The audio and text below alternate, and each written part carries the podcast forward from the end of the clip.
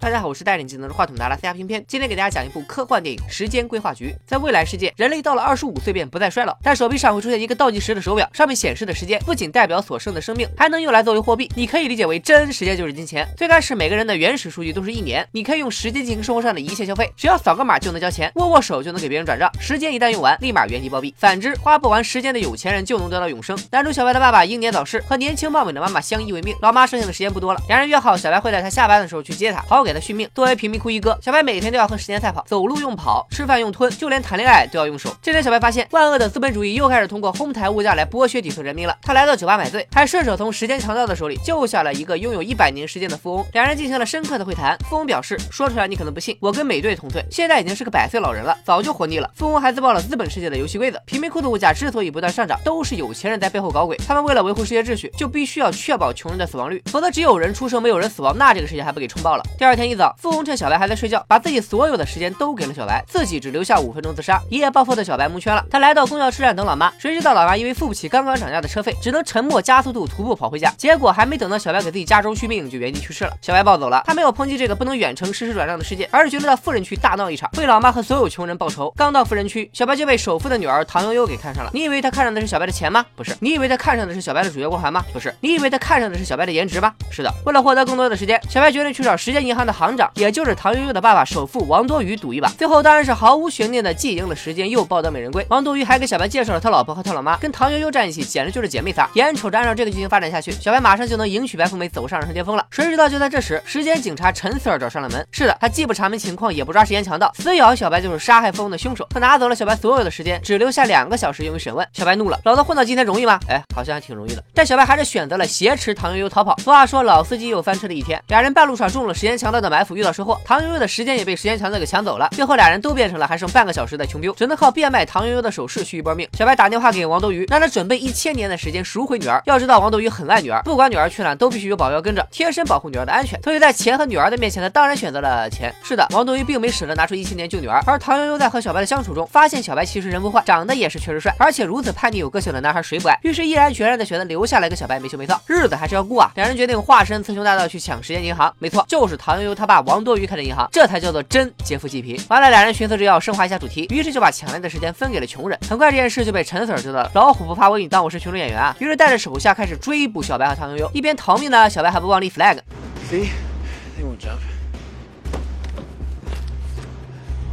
哦，还不止一个 flag。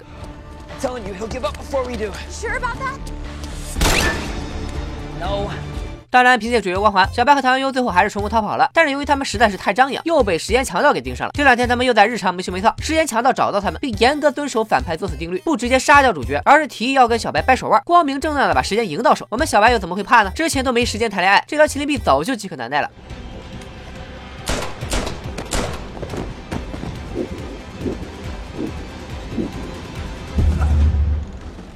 小白意识到了一个 bug，抢这么点时间是根本改变不了现状的。资本家们只要继续提高穷人的生活成本就可以了。唐悠悠若有所思的表示，那就投降吧。隔天，唐悠悠居然真的跑去找老爸投降了。可是作为坑爹专业户的唐悠悠又岂是浪得虚名？小白从保镖里站出来，和女朋友一起劫持了他的老丈人王多鱼，并抢走了王多鱼存在保险柜里的一百万年时间。所以说这个老丈人就是个送装备的。拿了钱之后，两人继续当他们的散财童子，这样就促使大量穷人变富人，涌向富人区，差点把整个国家的经济给整崩盘。爱岗敬业的陈 Sir 立誓要抓住这对强盗，就算他们是男女主也在所不惜。眼瞅着马上。就要抓住小白和唐悠悠了，陈 Sir 居然举着枪和俩人唠起了嗑。这里容偏偏插下嘴，时间警察每天只能领一次时间，每次只能领一天，也就是说一天不领就立马 GG。于是这位敬业的陈 Sir 忙着忙着就把时间给忘了，想起来的时候已经只剩下几秒，然后就直接挂了。总结一下，主角干掉小 boss 的方式是靠掰手腕，而干掉大 boss 的方式是大 boss 自己忘了看表。故事的最后，唐悠悠和小白过上了没羞没臊、劫富济贫的侠盗生活。其实这个故事有很多逻辑 bug，比如那么重要的时间居然握一下手就能抢到，这些时间源来自哪里？通过什么科学的机制储存传送？再比如为啥女主？全程穿着十厘米的高跟鞋，依然能上蹿下跳跑来跑去。其实时间当前史这个创意并非这部电影首创。偏偏小时候看过央视的一个儿童剧，里面的小男孩在游戏厅花了几十年，变成了一个老头子。因为年代久远，片名记不清了，网上也没搜到。有知道的小伙伴请留言或者私信告诉我。时间规划局讨论了资本主义的真相，这个世界就是被富人操纵着的，穷人几乎没有反抗的能力。但是偏偏其实不大认同男女主的反抗方式。要想改变这个贫富悬殊的社会，劫富济贫只能治标不能治本，除非对整个社会从社会制度到上层建筑进行彻底的变革。但这也是一个悖论。如果穷穷人真的和富人一样都可以永生，而社会资源又是有限的。随着人口越来越多，整个社会早晚还是会崩盘。总之，这片子用了一个很好的点子，但是并没有进行太过深入的探讨，因此也只能算是一部还算养眼的爆米花软科幻片。今天就说到这里吧，祝转发分享的小伙伴时间永远花不完，